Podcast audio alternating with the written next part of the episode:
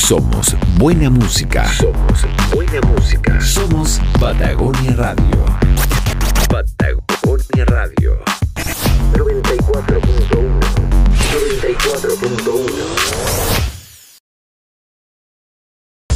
94.1. Muy bien, avanza la mañana aquí en Patagonia Radio y mm, bueno, ya les comentaba, tenemos interesantes conversaciones el día de hoy y por supuesto vamos a partir de inmediato eh, con, un interesante invitado, Cosut Vázquez, expresidente de la democracia cristiana de la región de los lagos, para conversar acerca de la consulta ciudadana y por supuesto el resultado que ha llevado a que Yana Proboste, la banderada demócrata cristiana, sea entonces la candidata de este sector. Eh, Cosut, ¿cómo estás? Muy buenos días. Hola Cristian, gusto saludarte, ¿cómo estás tú? Un saludo cordial también a todas las personas que te están escuchando hasta ahora de la mañana. Así es, comenzando el día. Te escucho con mucha energía, con mucho optimismo. Me da la impresión que parte de eso tiene que ver con lo que ocurrió el día sábado recién pasado, ¿no es así? Sí, pues efectivamente. Eh, mira, para ser bien transparente y bien honesto, eh, nosotros, comunidad constituyente, no hemos hecho bien las cosas en el último tiempo y eso se expresa en que terminamos al final con una con una eh, consulta ciudadana, en circunstancias que pudimos haber hecho también un, un, proceso distinto, un proceso legal, que hubiésemos tenido bastante más vitrina, y bueno, lamentablemente pagamos el costo de no haber sido capaces de ponernos de acuerdo oportunamente. Y hoy día, eh, a pesar de eso, hay que ver el vaso medio lleno, sin duda, y, y lo importante era ganar, que nuestra candidata pudiera instalarse definitivamente como la candidata de la unidad constituyente y de aquí en adelante lo que queda es empezar a construir, construir un relato, construir una historia que efectivamente pueda traspasar la frontera de los partidos de la unidad constituyente y empezar eh, a, a, resintonizar. Porque yo creo que hoy lo que la tarea fundamental es esa. Yo creo que ya San Proboste en ese sentido eh, se acerca mucho a ese, a ese ideal que en definitiva queremos de candidato o de candidata en este caso.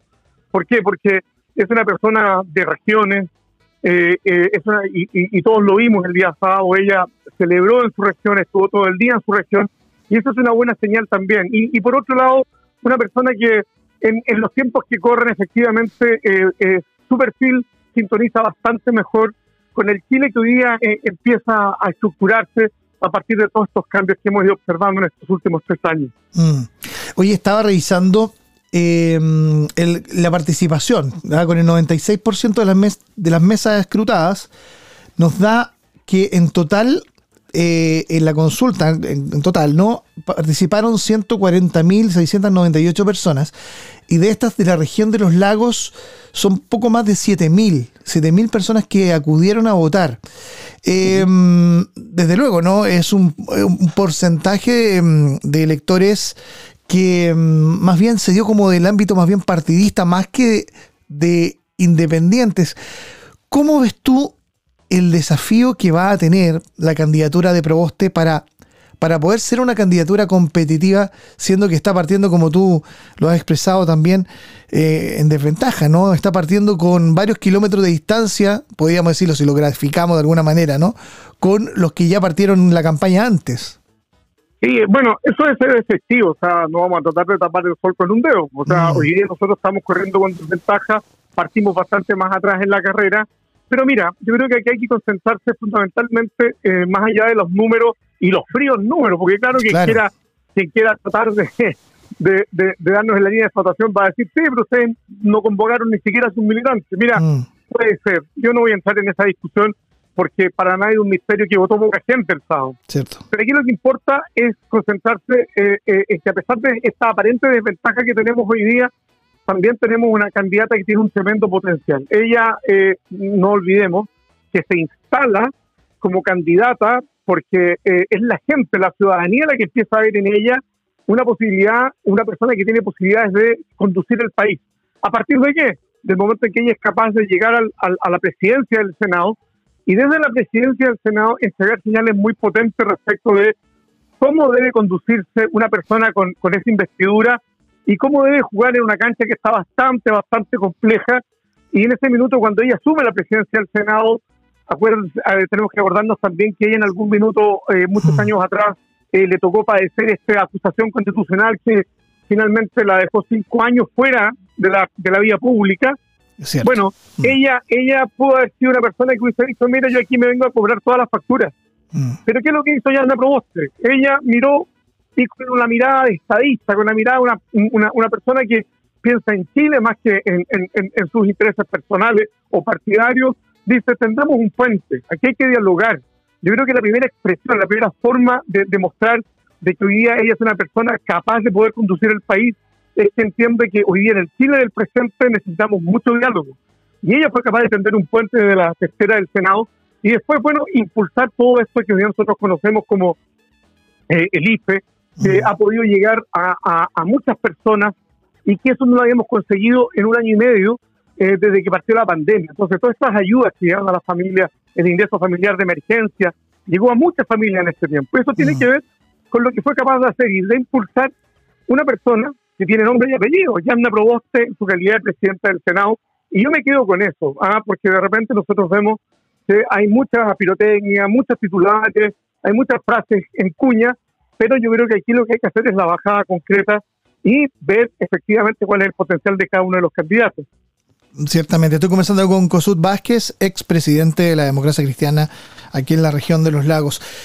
Eh, eh Cosut, ahora, eh, tú bien dices, no hay que tapar el sol con un dedo, ¿no? O sea, eh, hay una serie de elementos que hacen eh, un desafío, ¿no? Que Yana Proboste también se vierta como una verdadera carta competitiva, sobre todo por los espacios que van quedando, ¿no? Dentro del espectro de candidatos que hay. Se ha hablado que Yana Proboste tiene una mirada muy a la izquierda dentro de la propia democracia cristiana, ante lo cual hay quienes dicen que probablemente el voto más conservador, el voto guatón de la ADC, se pueda ir más hacia un, mire más o menos hacia un costado y pueda cruzar el río hacia, por ejemplo, Sebastián Em, competir directamente en las ideas de Boric, em, eh, tratando de estirar el brazo, digamos, electoral hacia, hacia un PS que también está mirando para el lado, mirándose a Boric. Eh, ¿cómo, ¿Cómo lo va a hacer? Porque realmente eh, mirando, digamos, dentro de las opciones que hay, el espacio donde tiene que entrar a, obtener votos. Yana Proboste es un, un, espacio que está bastante copado entre dos candidaturas que aspiran realmente a pasar a segunda vuelta. Sí, mira, a ver, yo creo que de la manera como tú lo estás planteando, cualquiera diría que lo que tenemos son tres candidatos hoy día que están corriendo. Pero eso no es la realidad. Mm. Por la derecha están corriendo dos candidatos. Uno es eh, Sebastián Sichel y el otro es eh, José Antonio Caz, y ya se levantó hoy día, eh, eh, ayer, perdón, ayer domingo, sí, claro. estaba efectivamente presentando su, su ya inaugurando su, su carrera presidencial en Temuco, me parece mucho. Exactamente. y yo creo que ahí, mira, más que Sichel, más que tratar de mirar hacia el centro, se va a tener que preocupar de cómo no se les genera los, la, la, la, fuga de votos hacia la extrema derecha. Y yo creo que esa es la gran preocupación que tiene hoy día el candidato de la derecha, que por lo demás, digámoslo con alta claridad, fue tercero eh, eh, en la en la primaria legal pasada, porque llegó detrás de Boris y detrás de, de, Daniel Jaue. Mm. Entonces, me parece a mí que ahí, más que el problema de, de Yasna Proboste, yo creo que la derecha tiene un gran problema que resolver. A mí me preocupa que, nosotros seamos capaces de construir un relato de una alternativa de centro, una alternativa moderada, ¿Y qué es lo que ha señalado Yasna en, en, todo este tiempo? Yasna Proboste ha dicho, mira, nosotros vamos a hacer cambios y cambios profundos, pero los cambios tenemos que hacerlos con gradualidad. No se trata de que en, cuatro años vayamos a resolver un problema que viene arrastrándose desde hace mucho, desde hace mucho tiempo. Y por el otro lado, eh, Gabriel Boric va a tener que también ver cómo eh, contiene los votos que hoy día, que muchas de las personas que votaron por él no miren hacia otras alternativas de izquierda, porque efectivamente eh, eh, yo creo que si hay algo estamos muy claros hoy día, es que nadie controla los votos, nadie tiene los votos timbrados, y que el Partido Comunista esté apoyando a Boris hoy día no es garantía de que su gente no termine apoyando un candidato como por ejemplo la lista del pueblo, Cristian Cueva, que mm. se está levantando también como alternativa. Entonces, mm.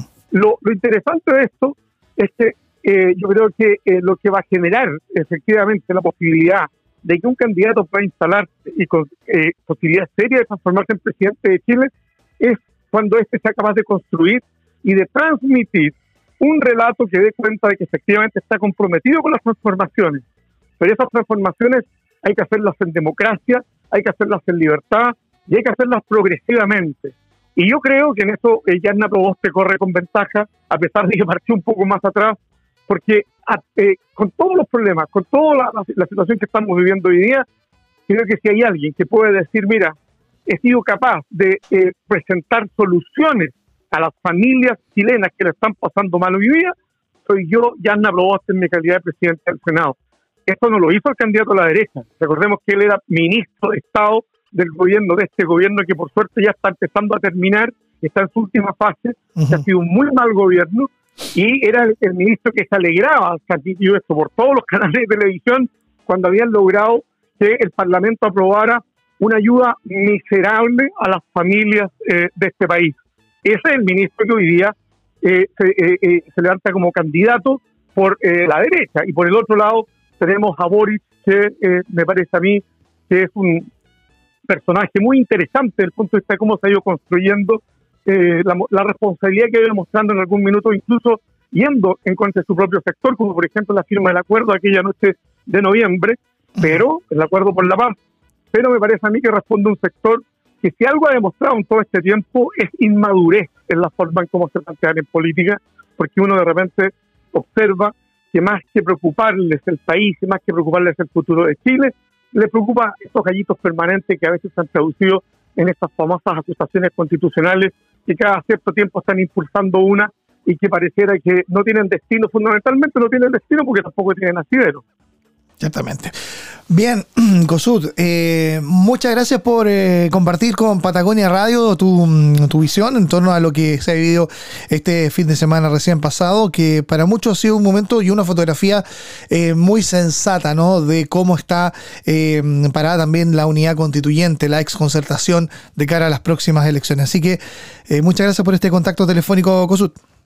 No, yo te agradezco mucho que estés en el contacto y bueno, y, vuelvo a insistir en algo, mira, a veces de repente tendemos a demonizar mucho a la política y a los políticos, pero tradicionalmente en la historia de Chile, los grandes presidentes tuvieron una carrera política eh, muy, muy fructífera, fueron parlamentarios, fueron ministros de Estado, hasta transformarse luego en presidentes de Chile.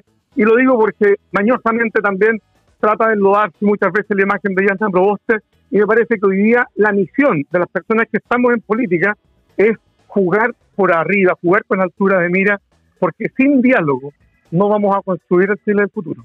Muy bien, muchas gracias, Cosot. Buenos días.